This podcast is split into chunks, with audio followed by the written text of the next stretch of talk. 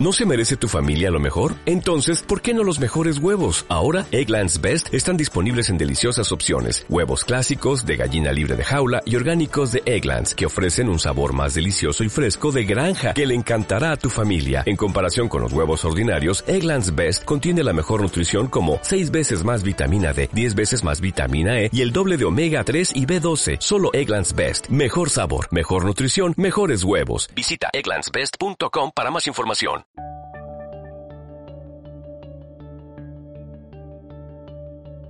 Buenos días, buenas tardes y buenas noches.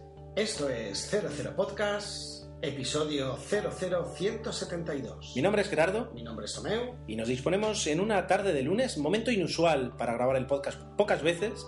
En la historia de este podcast se ha grabado un lunes por la tarde, pero nos, nos tiraba mucho, teníamos muchas ganas de, de grabar, llevábamos además eh, pues bastantes días sin, sin conectarnos al micro y hemos decidido pues eh, grabar y hablar de Y cine punto. y punto Sí, sí. y ya está. Así que bueno, estamos, estamos aquí pasando un poquito de calor ya, eh, día 4 de mayo. ¿Tú no tienes calor, Tomeo? De momento no. Vale, vale, el próximo me tengo que hacer con un ventilador Pero luego la silencioso. pasión del podcast seguramente no será. como diría Emilio, pasión ribereña. Bueno, pues eh, hemos decidido eh, además traer pues cuatro películas, como podríamos haber traído otras, en lo que yo eh, he bautizado ahora mismo en un podcast, podcast ciego. Es decir, que hasta justo antes de darle a grabar no hemos sabido de las películas que iba a, hablar- iba a hablar el otro.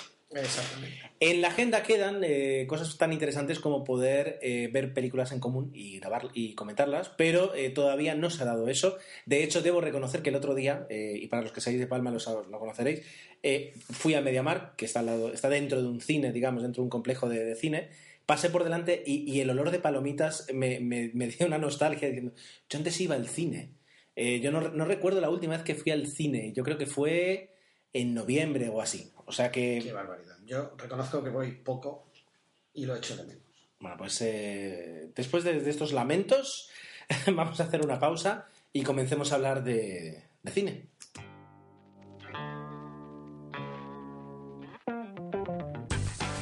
Falto a la verdad, porque aunque hace muchos meses que no voy a ver una película, el 21 de abril, el pasado 21 de abril, sí que asistí al cine a un evento, un evento incluso artístico, eh, que fue la presentación del libro de Verónica y Tomeu Fiol al Cinemas de Palma.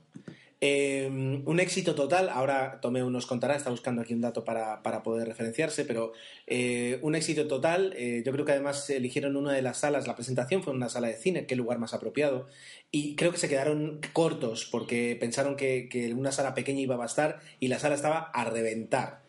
Eh, yo calculo 80, 90, 100 personas mínimo Bueno, la sala era de 106 y estaba Pues mira, llena, imagínate. 130, 140 personas mínimo, porque yo estuve de pie en un pasillo, es decir, fue un lleno absoluto para ver, eh, la- eh, para bueno, presenciar y escuchar la presentación del libro. Una presentación de- del libro, que ahora te dejaré hablar, Tomeu, pero déjame que es mi momento. Estuvo.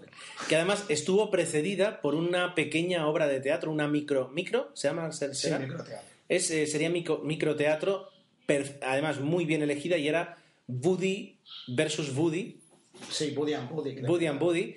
eh, exacto, Buddy and Buddy. Y era eh, pues una pequeña representación teatral en la que dos actores encar- encarnaban a un Woody Allen en diferentes momentos de su vida. Y se iniciaba un diálogo eh, pre- precioso. Es decir, ya, ya digo, no solo por el mimetismo, la imitación de la voz, sino porque el guion realmente eh, tenía el cariño eh, que se necesita para hacer algo eh, encarnando a Woody Allen. Así que fue muy bonito y luego ya se llevó a cabo la presentación en la que, bueno, pues autoridades y, y editor y autores pues tuvieron el turno de palabra. Como público fue muy emocionante, de hecho lo tengo grabado yo, Tomeu, te lo tengo que dar, son 28 minutos de vídeo en, Ah, qué guay. te lo tengo que dar. Casi casi no sé si se podría subir, no sé si toda la parte de teatro no lo sé, pero bueno, al menos la presentación incluso podría subirse a YouTube para que todo el mundo la pudiera, la pudiera disfrutar. Esto es algo que te dejo ahí. Pero bueno, como público fue muy bonito ver a, un amigo eh, presentando algo con. Bueno, ya, ya habéis visto el cariño que, que le dispensé en la, en la entrevista que hicimos. Pero bueno, eh, ahora llega tu momento para contarnos un poquito lo que fue eso, cuántos libros vendisteis, cómo está yendo el libro. Eh, cuéntanos todo. No, no, bueno, tampoco. No, no, sí, sí, sí. Muchas gracias. Sí, sí, sí. Eh, no, la verdad es que superó un poco nuestras expectativas, o mucho, porque sí que pensábamos que iba a venir gente porque entre amigos y tal, pero bueno, no pensábamos que iba a estar lleno. El dueño del cine flipó colores. Ah, fue muy, además muy efusivo al acabar el evento, aplaudiéndonos, diciendo es que lo habéis llenado completamente y tal, y súper bien.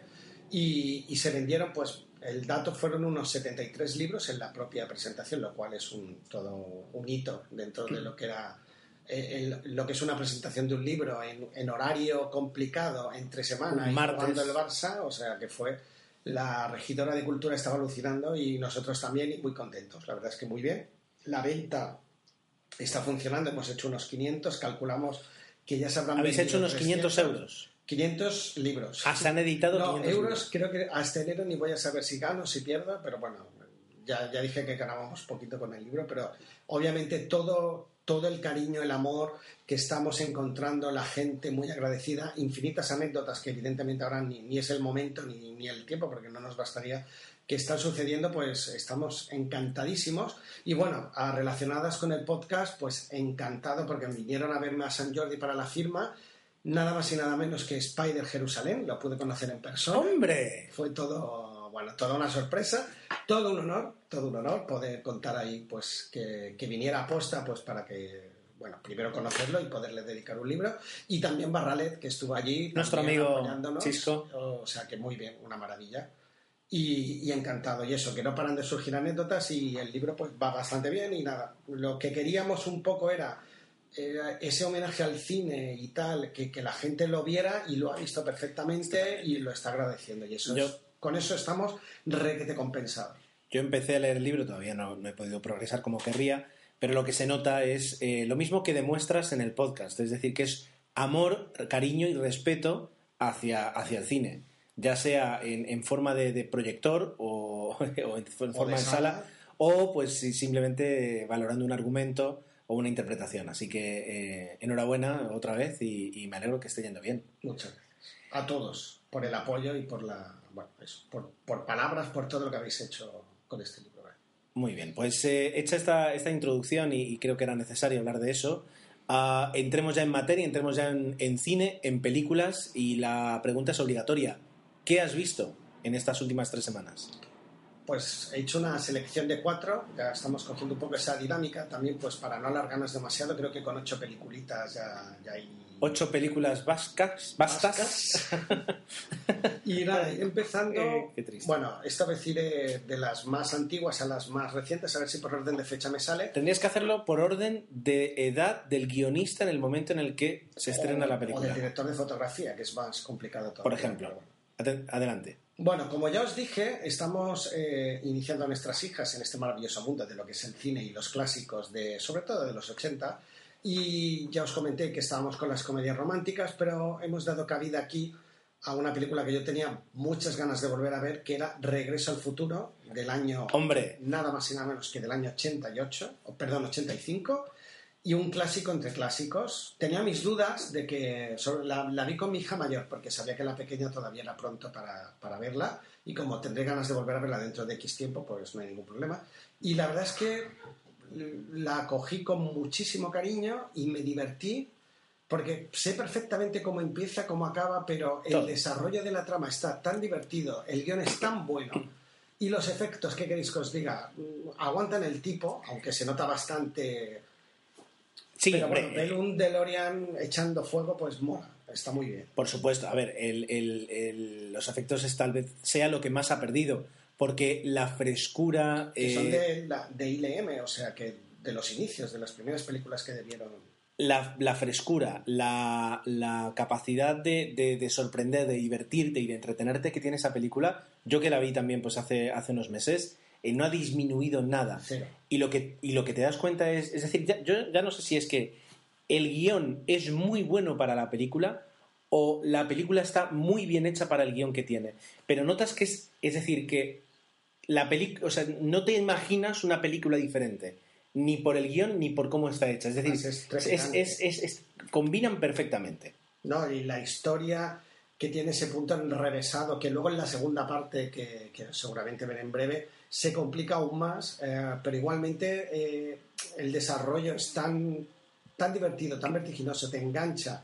La verdad es que no echas de menos. El director es Robert Zemeckis, que aquí desde luego era cuando realmente estaba en plena ebullición como director y, tiene películas como, yo que sé, uh, Quién engañó a Roger Rabbit, uh, Regreso al Futuro 2, evidentemente, Regreso al Futuro 3, etcétera, etcétera. Grandes películas. Eh, y luego un Michael J. Fox que, que yo sigo ahora actualmente, que todavía actúa a pesar de su enfermedad en la serie de Good Wife, que hace del papel de un abogado malo y, y lo hace brillantemente porque utilizan su enfermedad como un argumento que él en la propia serie utiliza pues para ganar casos, lo cual es lo borda y esa ironía que él emplea aquí lo ves que está fresco eh, en una época donde era un actor que, que, gustaba mucho, pero que curiosamente no era el típico actor guaperas, pero cuando se estaba una película de Michael J. Fox íbamos al cine, que tenía sí, tuvo sí, ese momento dorado durante varios años gracias a películas como esta, claro. Sobre todo porque además era, era un poco el... el... El, uh, ahora no, no, tengo, no tengo un equivalente como actor actual de películas eh, juveniles eh, o aptas para jóvenes, eh, entretenidas, comedias, es decir, era, era una estrella en esas y lo sigue siendo, pero bueno, en ese momento estaba especializado en este tipo de películas. Yo me recuerdo películas como El Conserje del 96 o algo así, o El Camino hacia el éxito, ese tipo de películas. T no, uh, Wolf era que jugaba Teen Wolf, Teen también. Wolf, qué buena esa película. También. No, no, no, brutal, brutal. Bueno, eh... pues fue una gozada. Yo recomiendo. Bueno, yo sé que lo hacéis la mayoría, pero el ejercicio de volver a los clásicos de vez en cuando te soluciona un, como era una noche de viernes familiar eh, estupendamente, porque vas a tiro fijo, vamos. La pregunta es, ¿qué tal le, le pareció a tus hijas? Eso es lo que quería decir. La vi la mayor y siempre, cuando yo veo estas películas, que sabes que te han marcado una época, quiero ver la reacción de ellas en una época actual. Por eso decíamos que el guion es brillante. Mi hija estaba indignada porque no sabía realmente si lo iban a conseguir, si no, que estaba nerviosa y cuando acabó dice, hizo como un suspiro, digo, ay, creo que es la película más tensa que he visto en mi vida, imaginaos. O sea, una película en que están ahí, que no saben, que se va borrando la foto de la familia poco. Es que ella estaba totalmente en tensión hasta que acabó la película, con lo cual funciona o sigue funcionando, al menos a, al nivel de ella que tiene 12 años, le gustó y, bueno. y la verdad es que tiene un buen recuerdo. Bueno. Y el padre pues contento, ¿no? Digo, mira, menos mal que no, no son manías de los frikis, sino no, no, no, no, no. hay películas que, que, saben sobrevivir y funcionan muy bien. Por supuesto. Muy bien, pues eh, cerramos ahí. Primera película interesante, desde luego, que has visto. Eh, vamos, vamos con la mía. A ver, yo Mira, podría hablar de Polar, Polar, Express, que la tengo aquí pendiente de comentar, que también es de, de Robert Zemeckis, pero la dejaré para otro día. Hans. Sí, sí. Y además, ciertamente, pues es como demasiado navidad, navideña y, y, y la puedo guardar para, casi casi para, para, el año que viene. A ver, voy a hablar de um, Los Becarios. La película... Perdón, es que son los nervios, obviamente, para mí de Robert Zemeckis, su obra maestra es Forrest Gump, pero no lo he dicho pues por ah, vale. falta de... Ahora me ha venido a la cabeza, digo, es cuando lo estaba diciendo, digo, me estoy dejando, me estoy dejando. Bueno, pues eh, voy con, con, mi película, si no te importa. ¿Puedo hablar sí, ya? Sí, sí, sí, sí, puedes hablar. Bueno, pues... Ah, bueno, y también...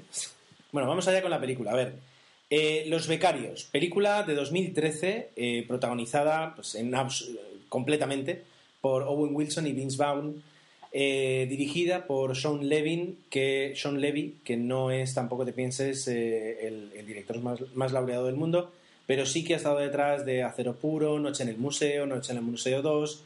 Uh, no, no, de momento ahí va. Quiero decir, hay, tiene Los Amos del Barrio, productor de Los Amos del Barrio, uh, etcétera, etcétera. Algo pasa en Las Vegas. Quiero decir, tiene, tiene un, un, un, cierto crédito como, como, director de, como director de comedias. A ver, esta comedia, el único motivo que te puede empujar a verla, más allá de que te gusten mucho los actores o de que te gustara eh, eh, Wedding Crashers, que ahora no me acuerdo, de Boda en Boda, una película del 2005 que también protagonizaron ellos, es el, el, el, cómo se van a mover estos dos actores eh, con, con, con ese argumento de, de entrada en, en, lo que es el universo Google. La película, simplemente por si no la habéis visto, es de dos comerciales natos que pierden sus trabajos y sin saber lo que realmente están haciendo, entran a hacer un, eh, ¿cómo se dice? Una becaría en Google con posibilidad de luego quedarse trabajando. Entonces ahí directamente van a, van a, chocar con todo lo que, lo que representa Google, que es eh, gente joven, eh, muy inteligente, trabajando, ágil, dinámica, eh, que están completamente en la cresta de la ola tecnológica, y ellos que son en, esas, en ese medio dos dinosaurios. Eso, exacto, eso es lo que va a crear la comedia y un montón de situaciones. No es una comedia original. Eh, La, la situación sí puede que lo sea, porque no recuerdo. Pero es verdad que el desarrollo y incluso el desenlace no es nada original. Pero No es nada original. El hecho de que esté ahí Google es verdad que para mí le daba un valor Exacto. interesante, no diré añadido, y, y por eso se ve con cierta simpatía. Lo- los únicos pies en los que se puede apoyar esta película es, por una parte, eso, el, hecho de que está rodada dentro de Google y que, por tanto, ves un poquito incluso lo que, lo que es o lo que era en 2013 o 2012 cuando se grabó, todo ese ambiente de innovación e informalidad, por una parte eso, y luego también, y vamos a reconocerlo, eh, estamos ante dos monstruos de la comedia. Quiero decir, no son actores aficionados a este tipo de películas, sino son mm, personas que saben desarrollar muy bien su papel. Que haciéndolo mal lo bordan. Así Quiero de decir que tú ves esta y ves eh, Wedding Crashers, y, eh, o sea, de, de boda en boda, y, y son los mismos, los mismos personajes. Quiero decir, eh, tienen, están muy estereotipados, pero funcionan. Es decir, y además con ese toque loser que tienen, de, de perdedores que tienen los dos, pues eh, más todavía. Em, no, al menos, quiero decir, no es una comedia romántica. No hay, no, No. hay una. Bueno. Quiero decir, habrá, algo habrá, pero quiero decir, no constituye en sí una comedia romántica. Nos vamos a ahorrar los guiños típicos y nos vamos a ver otros, otros guiños no tan típicos. ¿Recomendable? Sí. Es decir, eh, eh, esta es la típica, yo la llamo una película blanca. Es decir, estás a veces en el, en el sofá y no tienes ganas de meterte ni en un drama, ni en un nada complicado. Quieres algo que te, que te mueva una hora y media hacia adelante en el reloj. Y esta es una película que lo va a hacer. Dicho así, suena fatal, pero bueno, tampoco, tampoco la voy a salvar, tampoco me voy a, me voy a, a juzgar. Bueno, lo- para un, también los que somos un poquito aficionados, bueno, aficionados, que nos gusta Internet y tal, es muy... Bueno, es- pero Esa es- es parte a mí me, me causó, me gustó, ¿no? El Es- poder conocer un poquito, a lo mejor está exagerado, pero... Es un voto más.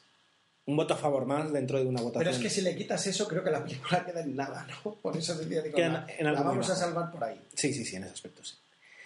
Bueno, eh, bueno, fíjate que las películas que, que- que, en- digamos, recomienda la IMDB que están relacionadas con estas son Deli- Delivery Man, que hablé yo hace unos meses, que era la de Menudo Fenómeno, eh, Somos los Miller, eh, De Boda en Boda, eh, Los Amos del Barrio, La Vida Secreta de Walter Mitty y En Campaña Todo Vale.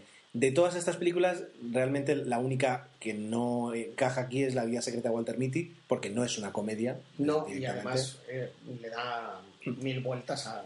en ese aspecto, pero y está bueno, muy bien esa película. va por ahí, va por ahí.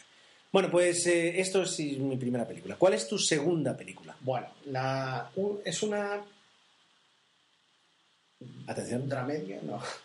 Dromedia. Sí, termina, una Dromedia. No, es una película protagonizada por Michael Caine y Gillian Anderson.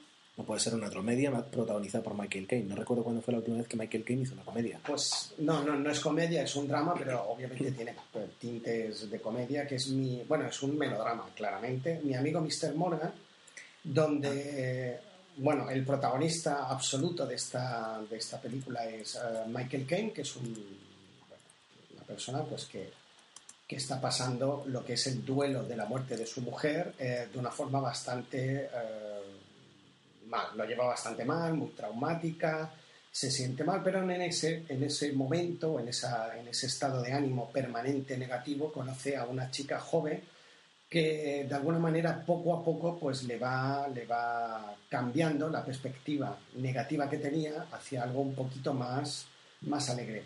Una historia de amor, una historia de amistad, tenéis que verla para, para valorarlo, ¿no? La verdad es que a mí la película me gusta bastante porque al final se establece un trío que incluye a la presencia del, del hijo y los tres están, bueno, ella no tanto, pero sobre todo Michael Caine, que a veces lo decimos que con el piloto automático actúan bien, imagínate, Imagínate. parece un poquito de, de gracia. Y es una película amable, no diré blanca, porque es verdad que tiene bastantes elementos de drama, pero que se deja ver, está muy bien, ah, los personajes están convincentes, la historia es muy bonita, porque es verdad que en todo momento el dilema que tú te estás planteando de una persona mayor y una chica joven, que va a pasar, no va a pasar, hay amor, no hay amor, es el dilema el que tiene el hijo, ¿no? Eh, en, en el primer momento que aparece el hijo, tomas ahí eh, posición con él, como diciendo, a ver, explícame bien qué, qué, qué es lo que está pasando, ¿no? Y sobre eso va la película. Entonces está muy bien. Bueno, pues si dices esto, y además me comentas que, que es, eh, que es en París, permíteme que, que la Tiene- relacione. Perdona, sí, sí, lo de París también es un elemento interesante dentro de la película. Permíteme que la relacione con, con una peli- con una película que ya tiene muchos años y de las que hablamos en los primeros podcasts que hicimos hace ya ocho años, que es Paris Je t'aime. Ujú. Paris Je t'aime eh, La serie de era, era una, una película, lo llamaban una película colectiva que tenía, creo que eran nueve, si no voy mal, eran nueve cortometrajes eh, que trataban este mismo tema en el aspecto en el que trataban del amor, eh, de cómo se entiende el amor, es decir, y de cuántas formas diferentes puede mostrarse, puede Correcto. expresarse el amor. Entonces, me da la sensación de que es una película que muestra eso, es decir, muestra una relación de amor, pero tal vez de un amor del que no estamos acostumbrados a ver o, o del que no somos que- capaces de entender a veces. Pues sí, ha- has acertado bastante porque es verdad que es- tienes esa duda durante toda la película y, y- y te tienes que posicionar. Y al final, no sé si el final os va a satisfacer, si realmente el posicionamiento es el adecuado o no, pero eh, a mí me mantuvo pues con esa, con esa incertidumbre, yo creo que es uno de los valores. Bueno, he dicho que salía, estoy un poco torpe hoy, Gillian Anderson. Anderson, que aparece en un papel secundario que hace de hija de ella, pero obviamente no es la protagonista, sino que es Clemence Poesy y el hijo a Justin Kirk, son los dos que, junto a Michael Caine forman este trío. Pero bueno, también aparece el personaje de ella que está totalmente, e incluso cuando la ves dudas realmente si es ella o no, porque tiene un look no al que conocemos habitualmente y, y también tiene ahí su, pequeño, su pequeña aportación, ¿no? También se posiciona con respecto al tema, con lo cual es interesante. Muy bien. Muy bien, bueno, pues eh, vamos progresando y, y vamos viendo películas interesantes. Y yo me acabo de cargar Safari con todo lo que tenía abierto. Ole por mí. vale, Es las cosas del directo. es, es lo que ocurre, ¿no? Lo que puede pasar de vez en cuando. A ver, vamos, vamos a otra película totalmente diferente a la que he comentado antes. eh, y que tenía ganas de comentarla para expresar mi frustración, tal vez. Snowpiercer. La del tren. Sí, como en el rompenieves creo que era el Sí, título en a- castellano. ahora lo voy a buscar, justamente se me ha cerrado Safari. Snowpiercer es una película ah, que cuenta una historia totalmente de ciencia ficción. Eso es algo interesante, es decir, es un planteamiento, ah, no voy a decir original, pero sí eh, muy bien vendido como ciencia ficción. Quiero decir, el hecho de vivir en un mundo post- post- post- postaco- postapocalíptico, donde eh, un grupo reducido de humanos son todo lo que queda de la especie y están confinados en algún tipo de situación, eh, bueno, yo creo que no es nuevo. Ahora mismo, sí, también es verdad que no, no recuerdo ninguna otra película donde aparezca este planteamiento, pero desde luego no es, no es nuevo. Eh, aquí, digamos, cuenta con el, con el, punto interesante de que eh, la historia eh, va sobre un tren. Es decir, es un tren creado por un personaje megalómano, eh, digamos, eh, sí, un personaje megalómano que hizo ese último regalo antes de, que se destruyera el mundo y es un tren que eh, no puede parar, da, da la vuelta al mundo a través de diferentes parajes y toda la humanidad que queda, toda la humanidad que queda está contenida dentro de ese tren. Por supuesto, es un tren enorme donde existe todo tipo de instalaciones, todo tipo de eh, categorías y de clases. Es decir, en la cola pues vas a tener lo más, lo más eh, la esclavitud, digamos, y en, y en los primeros vagones pues eh, Es muy simple el planteamiento. el, el planteamiento es muy simple. ¿La película de qué va? Pues va de, de alguien que va de la cola del tren a la cabeza, intentando de alguna forma pues alcanzar pues ya, digamos su venganza o su, o su redención, es decir, que intenta hacer justicia avanzando por el tren y de todas las cosas que se va a encontrar. Claro, a, a la hora de hacer un guion así, a lo mejor me- alguien me mata, pero diría que es, es muy sencillo. Porque eh, imaginación al poder. Puedes colocar en, cual- en- en cada vagón lo que a ti te dé la gana para que vaya sucediendo. Y puedes colocar los personajes más variopintos que no tengan relación entre sí. al final, ¿no? Que va colocando de diferente manera. Exacto, y entonces, va- así como se va adelantando todo, pues va, va sucediendo. A ver, el- lo curioso es que tiene, tiene eh, un, un- un casting pues muy interesante de personas, es decir, de actores. Chris Evans, Ed Harris, John Hart, Tilda Swinton, eh, Jamie Bell, Octavia Spencer, Alison Peel, Ah, y alguno que otro más seguramente podría sacar aquí. Es decir, eh, no, es, no es para nada eh, un- un- una película serie B, sino que aquí los efectos Es que están bien. El re- bueno, a ratos. Pero es verdad que el reparto sorprende, parece una película de serie B por el planteamiento, por la temática, pero con actores de, de cierto nivel. A mí, como curiosidad, Tilda Swinson, que hace el papel de. Bueno, diremos de mala. Es que es curioso porque si eh, los que hayáis visto Teorema Cero, que es la película de Terry Gilliam última, que es un poco también de un futuro extraño, es el mismo personaje. Es que en algún momento dudas de que lo han cogido de esta película, les ha gustado y digo, lo voy a extrapolar y lo voy a meter en esta. Si veis las dos películas entenderéis lo que digo, porque es que el parecido es más que razonable. Casi el mismo look, el mismo histrionismo y todo, ¿no? Me llamó mucho la atención porque además las vi casi casi juntas en un mismo espacio de tiempo y parecía que estaba viendo la segunda parte de una de ellas, pero no. Que no se nos olvide comentar que el director de la película es John Hu Bong, o John Ho Bong, eh, conocido al menos eh, por, por, eh, ser guionista y director de The Host, aquella pe- película de 2006 que a algunos emocionó y a otros pues simplemente pues, nos dejó bastante Fríos. fríos, ¿de acuerdo?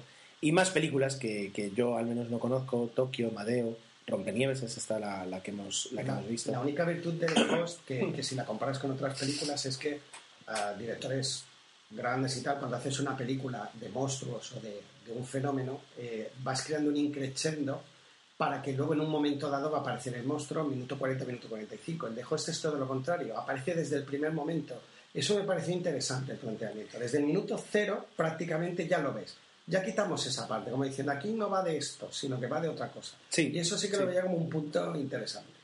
Esta película, ya digo, es, es, eh, es de las típicas películas que no te gustan, porque a mí la verdad es que no me gustó, no te atraen, pero una vez has empezado a verla, te cuesta mucho dejar de verla. A mí me pareció simpática también. Porque, quiero decir, eh, eh, eh, está en constante progreso, va, va sucediendo, y entonces sí que te despierta el interés de decir, bueno, ¿qué, qué va a ocurrir a continuación? el siguiente vagón. Exacto, y si realmente me va a convencer de que es algo interesante o, o es un planteamiento creíble.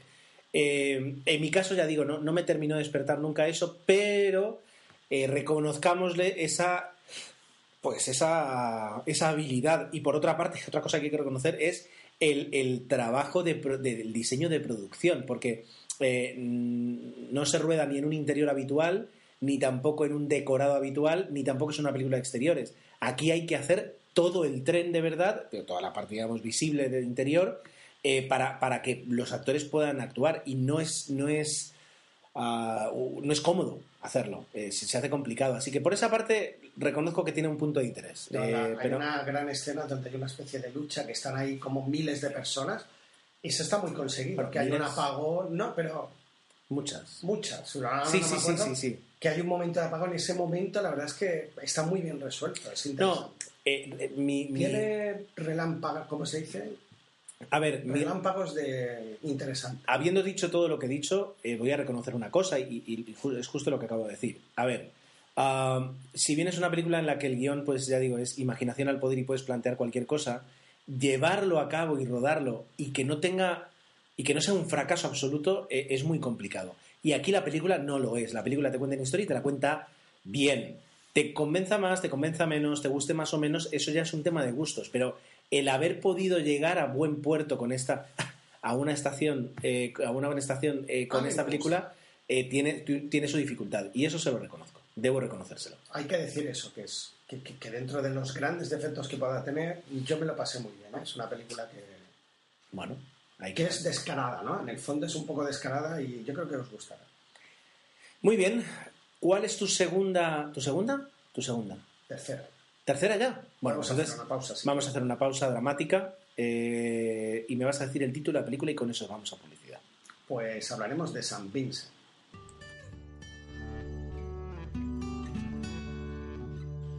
Pues efectivamente me has dejado intrigado eh, porque te- tenía ganas de ver esa película, pero luego es de las que necesitas algo más de tiempo para verla que está en segunda fila para mí.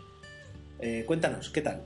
Es que es, es verdad que yo creo que lo primero que habría que decir que es una película ah, bueno, protagonizada por Bill Murray y lo que quería decir es que te tiene que gustar Bill Murray o si eres fan de Bill Murray, es una película pensada, o yo creo que incluso el personaje le viene como anilla al dedo.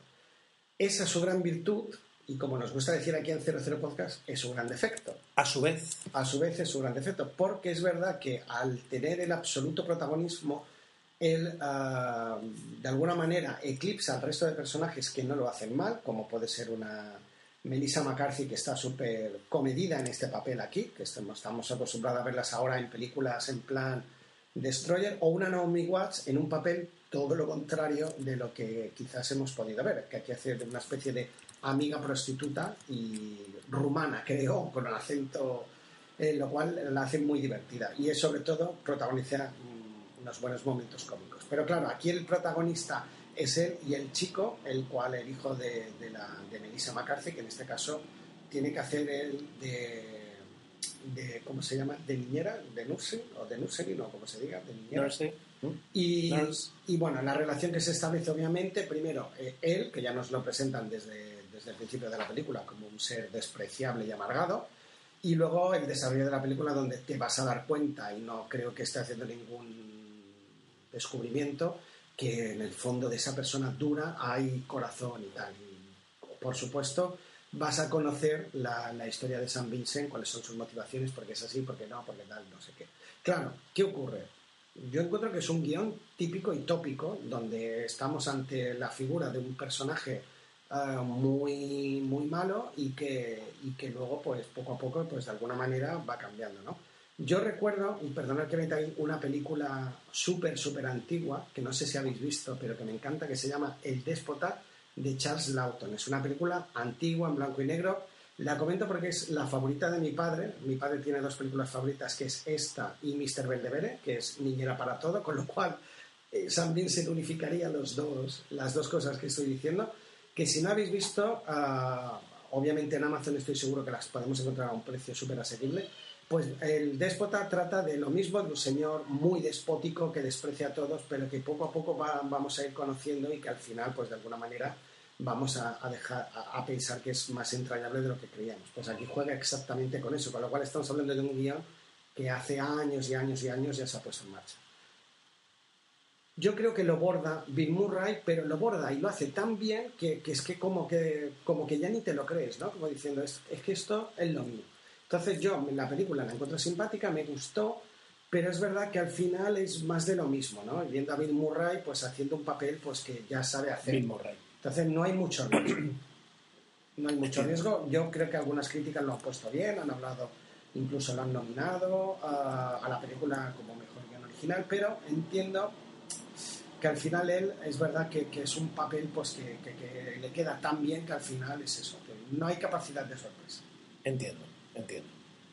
Bueno, eh, pues sigue estando en la segunda. Así como me lo has dicho, sigue estando en, la, en, mi segunda fila. Yo creo que sí, ¿eh? que, que, además tú eres fan de Bill Murray, por eso digo, a ti te va a gustar. Sí, porque sí, no sí, sí, sí, Lo que pasa es que es eso, que es una peli cómoda. Bueno, bueno. Sabes más o menos, obviamente, cada, lo que va a suceder prácticamente en cada escena.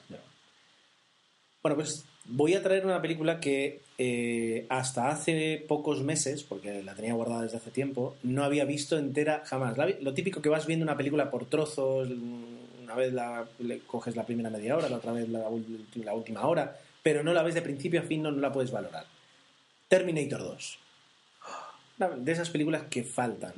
Y eh, a lo mejor por eso, porque. Pues, película, pero no la ves en el cine eh, y luego la televisión a veces te, te, se encarga de reventártelo. Ahora es muy sencillo eh, ver que están dando una película y decir, mira, la grabo y la guardo para, para dentro de dos años. De hecho, yo cuando entregué ahora, dejamos de ser clientes de, de Canal Plus, de Digital Plus, y al entregar el aparato teníamos películas guardadas desde mediados de 2012 que en enero de 2015 no habíamos visto. Es decir, esa es la, la gran mentira de los, de los Tivo eh, y, y similares, y Plus y similares. Pero bueno, esta es una película que, que sí que me apetecía ganas de verla y, y Susana me dijo que, que, había que verla sí o sí. Hay que Así que aprovechamos y la vi. Eh, para, para, mi, para mi goce y mi disfrute, porque desde luego la película, si bien reconocí prácticamente todas las escenas, poco no había visto, eh, reconozco que, que es una obra maestra del cine de acción, por una parte de los 90, pero también eh, universal. Es eh, tal vez una de las 10 mejores películas de acción que, que, haya visto yo y que pueda existir en ese aspecto. Em, Te diría, no exageres, pero es que no estás exagerando. No, no, estoy, estoy intentando comedirme, ¿no? no estoy intentando regalar, ¿de acuerdo? A ver, eh, partiendo de unas, eh, de unas interpretaciones excepcionales, Arnold Schwarzenegger está muy bien, Linda Bueno, Hamilton. es verdad que es un papel muy fácil, pero bueno, es verdad que está. Bueno, eh, es- yo te diría que es complicado hacer ese papel. Quiero decir, quiero decir, eh, es, un, es un papel que crees que es muy fácil hacer, pero que el hecho de que no quede ridículo, eso es lo complicado. Jodido. Ahora lo aborda. ¿Eh? ¿Has visto? No, pero bueno, Edward Furlong, que es el que hace John Connor. Incluso Robert Patrick, que es el, el- el malo, el, el liquidillo, ¿no? El, el, Bueno, te- se dio a conocer mundialmente el T-1000. con esta película. Bueno, pues Robert Patrick lo hace muy bien para, para no transmitirte nada, para transmitirte esa, esa frialdad. Es que eh, es, da miedo. O sea, el personaje, lo- la verdad es que consigue reflejar lo que, lo que pretendía el director perfectamente. Por eso digo, entonces, en realidad todos los actores, me dejo por aquí, ahora no, no- no recuerdo quién es, quién hace de, de veterinaria, lo lo tengo por aquí, bueno, disculpadme si no me, si no me sale. Eh, pero bueno, quiero decir, eh, la, la película está bien en ese nivel. En cuanto a efectos, eh, los disfrutas. Y en ese aspecto yo creo que James Cameron ha sabido siempre... eh, bueno, Avatar. Avatar es diferente. Pero por una parte innovar. No, yo creo que en Avatar también innovó, o sea, perfeccionó la Sí. técnica del 3D. Sí, sí, O sí, sea, pero- No le quitemos el mérito. No, no, no, no, no. En Titanic lo hizo, en Abyss aplicó Sí, la sí, técnica yo quería- que luego perfeccionará en Terminator 2. Cierto. Es que no le se la voy a quitar. No voy a decir que no está innovando. Lo que te iba a decir es que innova sin excederse.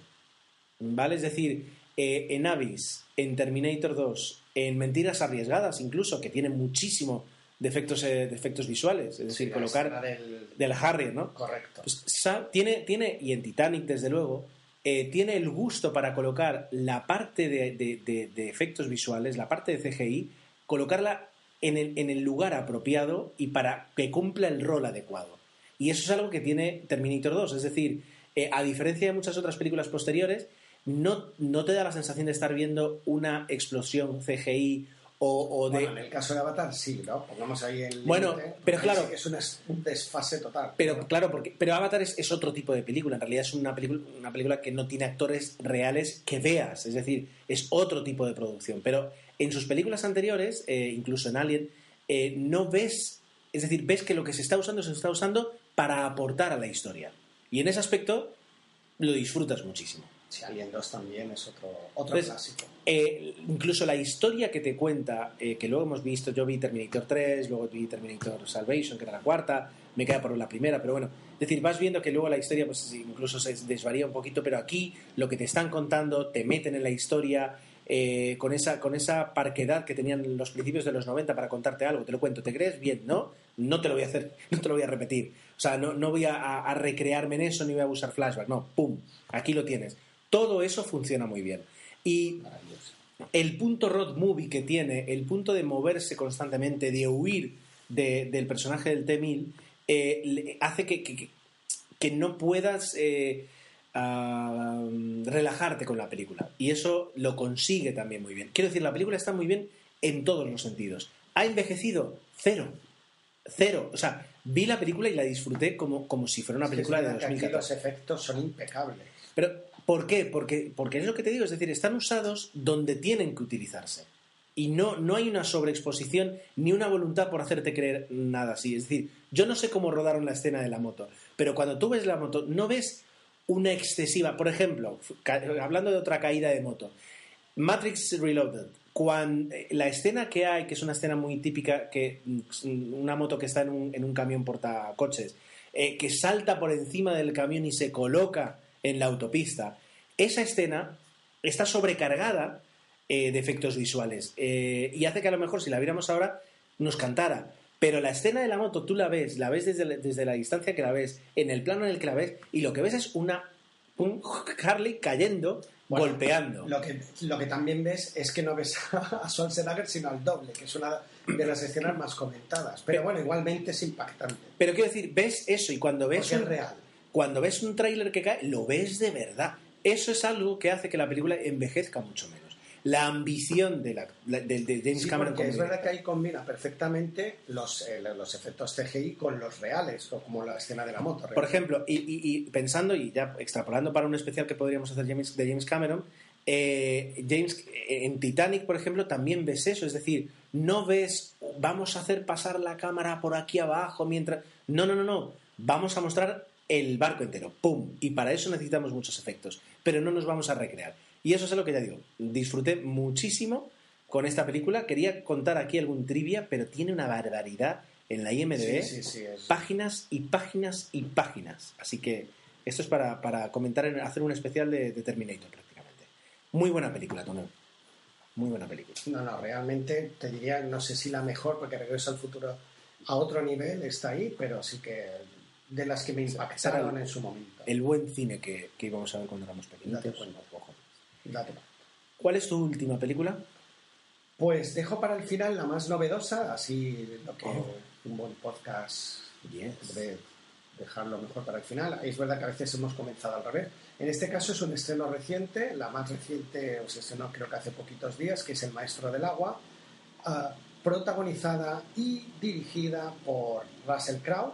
Eh, está basada en un bestseller y bueno, es interesante el título, sí que te llama un poquito la atención, ¿no? Porque te da ah, tiene cierto misticismo, cierto interés, ¿no? El maestro del agua y tal, y puede estar bien. Luego es el tráiler que parece una película épica y tal, y el tráiler comete el error, no sé si por miedo, en este caso de Russell Crowe, ah, de principiante, de enseñarte prácticamente todo lo que vas a ver en la película. Con lo cual la capacidad de sorprenderte es reducida. Dicho esto, mm, estamos ante bueno, su ópera prima, ¿no? En el caso, creo, si no me equivoco, de Russell Crowe es su primera película, o, si no su primera superproducción, donde él también actúa y está bien acompañado, entre otros actores, por ejemplo, de Olga Kurilenko, que es una actriz modelo guapísima. Que se hizo famosa por ser chica Bond en. Eh, ah, Casino Royale no. Bueno. Casino Royale, no, la, La siguiente. ¿Cómo es? Eh, Quantum Solas. Exacto, sí. En Quantum of Solas. Y que Entonces- luego fue la de eh, Oblivion, la chica de Oblivion. También, bueno, buena memoria. Hombre, es una chica que, que a lo mejor ahora está dejando. Aquí hace un papel que no está mal, de, de dramático y tal. Bueno, aquí nos cuenta una aventura épica que está ambientada cuatro años después de la batalla de Galípoli en Turquía. eh, y bueno, nos cuenta un poco la historia de, de los hijos de Russell Crowe, que son tres hijos que van a la guerra y que, que, bueno, no vuelve. Y de alguna manera la mujer le hace culpable de, de eso y, y él decide o promete ah, encontrarlos. Y en esa búsqueda, esa búsqueda que va a establecer, eh, o en ese periplo, él va a sufrir una serie de aventuras donde veremos si al final eh, los encuentra, los descubre, todo lo que sea necesario para, para por lo menos, ah, cumplir la promesa que le ha hecho su mujer, ¿no? Para cerrar un poco aquí el argumento. La película, a veces utilizamos, y el- hoy lo hablaba con, con mi amigo Luis, eh, Luis Ramos, del eh, blog eh, Planos y Secuencias, y comentábamos eso de que es una película que al menos eh, eh, vimos y fui capaz de ver, ¿no? O sea, un viernes por la noche, tarde, no me dormí, con lo cual la película entretiene lo suficiente como para mantenerte un poquito ah, despierto. ¿Qué ocurre? que se nota pues eh, que quizás que le falta un poquito de emoción a la película, no acabas de empatizar con los personajes. Lo que es el maestro del agua mm, no acaba de quedar definido, como que el director ha querido dar, ah, yo creo que tenía un guion muy extenso, no le quedaba más remedio que dar cosas por hecha y eso ha, ha hecho pues un poco que tardemos en empatizar con los personajes lo suficiente como para que la historia acabe de calarnos muy hondo. Entonces, mm, creo que Ya. se queda medio camino. Deja- Ah, es una buena producción, está entretenida, pero es verdad que no es una peli típica que dices, ostras, es que se han dejado Es en un la piel y... sí, pero no. Exactamente, un sí, pero. Vale, llegados a este punto, eh, eh, es ahora. Es ahora cuando después de 45 minutos eh, escuchando este podcast y pensando, es que no se dan cuenta que se está grabando con el micro incorrecto, nos Pues no. hemos dado cuenta eh, de que hemos grabado el podcast con el, con el micro incorrecto.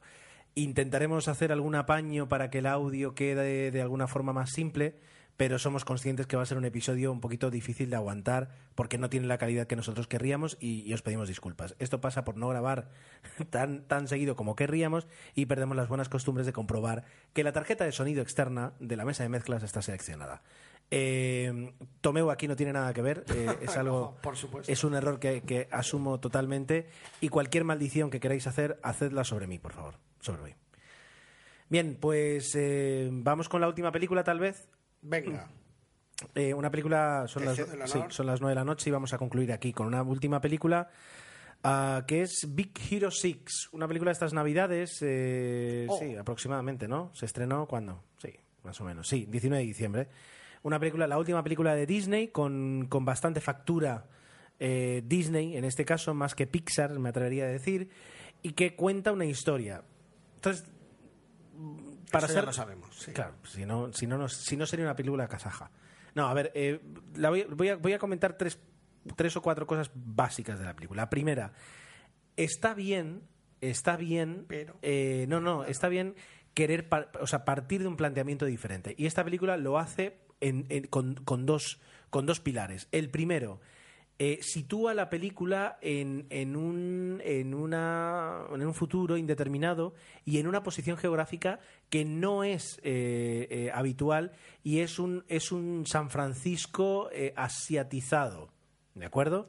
Lo has descrito bien. Entonces, sí. eh, esa parte es interesante porque lo que hace es que te saca pues un poquito de a lo mejor del mundo fantástico de Toy Story, ¿no? Pues de, de esa pequeña suburbe eh, del, del medio oeste americano, ¿no? Es decir, aquí te, te lleva a, a una situación interesante, ¿no? Con personajes y con un, y con un futuro interesante. Un puntito manga. eh, y que, exacto, tiene ese punto, ¿no? O sea, eso está muy bien. La segunda cosa interesante es que la historia que nos va a plantear eh, incluye un personaje que hace que todo tenga que cambiar en torno a él. Es decir, no nos va a plantear un argumento típico al principio. Y es este eh, Baymax, que es este el... el- esto creo que sí que es muy Disney, ¿no? Pues el personaje tonto que ríe, sí. Sí, pero, pero no es habitual tenerlo en estas películas. Quiero decir, normalmente lo que tienes son personajes que cuando no son humanos son muy inteligentes. Y él es, este personaje es tan bonachón como eh, pues paradito en este aspecto. Es decir, al fin y al cabo es un robot que cumple órdenes, ¿vale? Partimos de esa base que ya digo, que lo hace original. Eh, otra cosa original que tiene es el desarrollo de la primera parte de la película, porque con esa situación que nos ha planteado y con esos personajes, las reacciones, lo que sucede, lo que él hace y el punto geek o el punto incluso nerd que puede tener la película eh, por la parte científica, la hacen muy interesante y, eh, de- desde luego atrapó toda mi atención. ¿Qué ocurre? Que a partir de la mitad de la película, eh, como digamos ya enfilando para el aterrizaje, eh, toda la segunda mitad de la película se vuelve tremendamente convencional. Diálogos, posturas, situaciones, escenas, acción, redención, todo lo que ocurre se vuelve, eh, lo diré, se, se vuelve terriblemente convencional. De hecho, sabes que podrías parar la película en el minuto tal vez 50 eh, y, y- y ya está. Y, y no, no, no nece- o sea, minuto 50 y los últimos dos minutos para saber exactamente cómo termina todo y ya te haces una idea de todo lo que ha sucedido. Y la película a partir de ese momento deja de aportar nada. Cosa que, que hemos visto en otras películas animadas, pero que aquí eh, la decepción es doble porque esperabas algo de un planteamiento tan bueno. Entonces, eh, mi, mi valoración pues está dividida. Hay una parte positiva y una negativa que os acabo de explicar. Sí, la verdad es que la peli es entretenida, graciosa, simpática. Yo te diría que, que por lo menos eso lo está bien y yo salí del cine medianamente satisfecho, pero es que comparto totalmente. Es- esa, es la, esa es la postura, es medianamente satisfecho. Sí, sí, no, no. Es que me estoy temiendo, o sea, ahora iba a hacer el comentario que ya hace tiempo que estamos diciendo, que cuando Disney pone las manos, eh, ¡guau! Es que ahí o lo infantiliza demasiado o no acaba de llegar. Por eso tengo miedo de la nueva saga de Star Wars, que a pesar de los trailers debemos decir eso- que son una auténtica maravilla, pero pff, a ver qué ocurre. Eso es algo que, de todas formas, eh, podríamos hablar en un momentito aquí antes de cerrar, ¿vale? Porque es diferente. Pero bueno, para, ver, que te- para que te hagas una idea, los directores que son Don Hall y Chris Williams, Don Hall es Disney, no es Pixar. Es decir, Claro. Don Hall Eh, ha sido director, aparte de Big Hero 6, de una película de Winnie the Pooh que yo además justamente vi hace poco y que es, como todas las películas de Winnie the Pooh, o todo súper meloso, pero luego, según la IMDb, te dice conocido por El Emperador y sus locuras, Tiana y el Sapo, Tarzán y. Hermano Oso. Imagínate. Quiero decir, es, es Disney Disney. Y Chris Williams, pues por Bolt, Mulan, El Emperador y sus locuras y Hermano Oso. Quiero decir, Es dinero. no es, no es Pixar. ¿De acuerdo? Eh, viene, viene de Disney. Pero Que claro, se- lo venden un poco, intentan enfatizar en ese punto y realmente el- luego te das cuenta que eh, se puede o no se puede sostener el guion y te das cuenta que no, que va a lo convencional, a lo fácil. Ya digo, mm, podemos ponernos aquí a mirar a ver si, si de productor ejecutivo Y que pues conste está... que, que a mí Frozen me gustó muchísimo, ¿no? Como película Disney creo que funciona perfectamente, pero creo que tendríamos que saber hacer Frozen, pero luego Fro- arriesgar. Fro- Frozen, Ya, yo a mi hija con eso la estoy. mortificando. La estoy mortificando. Y podríamos hacer, eh, luego intentar hacer cosas diferentes como podía haber sido Big Hero, que a mí la estética me gusta mucho, el planteamiento es interesante, pero es verdad que luego dices, ay, qué pena, ¿no? Pero bueno, la peli yo creo que se en- entretiene y os va a gustar. Hoy creo que hemos hablado mucho de eso, pero no, hemos comentado dos obras maestras también, que son Sí, sí, sí, yo creo que ha habido un poco de todo. Terminator 2 y, y Regreso al Futuro. Lo has mencionado tú y, y creo que no podíamos cerrar el, el podcast sin al menos comentar el tráiler eh, de Star Wars Episodio 7, The Force Awakens. ¿Qué, qué te ha parecido? Yo hay un, no sé si lo has visto, un vídeo circulando de las caras de la gente cuando ve el tráiler. Pues yo acabé igual, gritando como loco. El, el último momentazo del tráiler que yo ya he visto como 15 veces en HD, en Full HD, en el móvil tal. Sí. Me encantó, me gustó mucho. El- hay un par de guiños, incluso a un guiño a Spaceballs, lo cual es una pasada, es increíble, sí. Eh, hay un momento que la estrella de la muerte eh, se mete dentro de un- una especie de nave y debajo hay dos hombres cabezones peinando el desierto. Si haces un plano Ah, Ese de es eso... el- Había visto el fotograma, pero no, no es ve- de la película Vale, Spaceballs. vale, vale. Sí, sí, es un homenaje clarísimo, lo cual es, está súper bien. Y obviamente después viene el momentazo, y aquí hacemos un spoiler de un tráiler que no pasa nada, que es un tráiler. Aparece Chihuahua y Harrison Ford como diciendo, hemos vuelto a casa. Y eso, solo por eso merece la pena. Tú lo habrás visto doblado, me imagino. Sí, sí. No, no, perdón, de todas las Oh, maneras. oh. Claro, claro.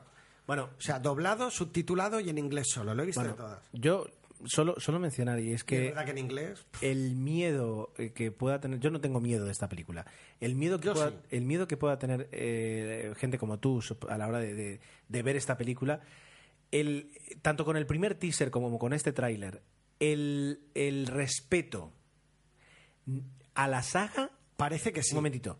A la saga y a los fans de la saga.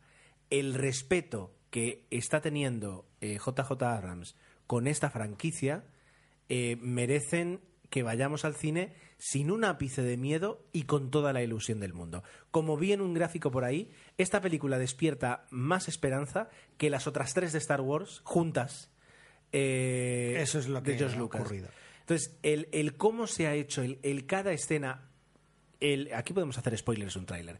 La escena inicial en la que pasa el escena. y de fondo te muestran el destructor imperial, esa escena para mí lo dice todo. Dice, hey, está hecha para vosotros, está hecha para que disfrutéis. Tiene este momento, tiene este detalle. No hemos intentado colocarte aquí Volver a ver a los soldados imperiales, modernizados, pero como Eso, toca. es decir- la calavera de, de Darth Vader, espectacular. bueno, la calavera. lo que sea. Sí. Eso eh, a, a mí me transmite muchísimo respeto y por eso es por lo que tengo muchas ganas. Y ya el, el hecho de no haber puesto en el tráiler diciembre, no, no, han puesto estas navidades. Quiero decir, es como hagámoslo van a venir los más festivo. Sí, sí, Ex- sí. Este es tu regalo de Papá Noel. Totalmente. Entonces, eh, adelante, adelante, JJ, eh, tienes mi dinero para verla eh, como, las veces como que me haga digas. falta. Exacto. Las veces, no, y es verdad que para mí es un muy buen gran, un gran tráiler. Lo que debe ser un tráiler, generar muchísima expectativa y marcarte un poco lo que vas a encontrarte, pero sin espolear, Exacto, obviamente. Exacto. Bueno, Tomeu, eh, vamos a cerrar ya porque incluso puedo oler la cena desde aquí. Debemos Eh, son las cerrar. 21.10. Nos hemos quedado sin tiempo para el tema de los comentarios. No os preocupéis, lo Ha guardamos para... poquitos, bueno, ha habido un único comentario de Spider Jerusalén Que nos le guardamos para el próximo, ¿vale? Que ahora, que bueno, lo como dice Gerardo ya lo comentaremos en, en el siguiente. Y poco más. Muchísimas gracias por habernos escuchado, por estar al pie del cañón, por no desuscribiros. Eh, como veis, nosotros seguimos juntándonos eh, con los fallos que cometíamos hace cinco años, pero para grabar eh, de- hablando sobre cine con la misma ilusión. Estaremos aquí muy pronto, os lo prometemos, y hasta entonces nos tenéis en arroba 00podcast, arroba tomeu00 Arroba Ger7 y en correo electrónico eh, 00podcast arroba gmail.com y en facebook.com barra 00 podcast. Bueno, buscar 00 podcast en Google y ya veréis que hay de todo. Es fácil. Hasta la próxima. Adiós.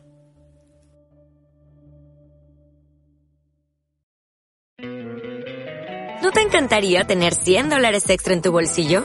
Haz que un experto bilingüe de TurboTax declare tus impuestos para el 31 de marzo y obtén 100 dólares de vuelta al instante. Porque no importa cuáles hayan sido tus logros del año pasado, TurboTax hace que cuenten. Obtén 100 dólares de vuelta y tus impuestos con 100% de precisión. Solo con Intuit TurboTax. Debes declarar para el 31 de marzo. Crédito solo aplicable al costo de la presentación federal con TurboTax Full Service. Oferta sujeta a cambios o cancelación en cualquier momento.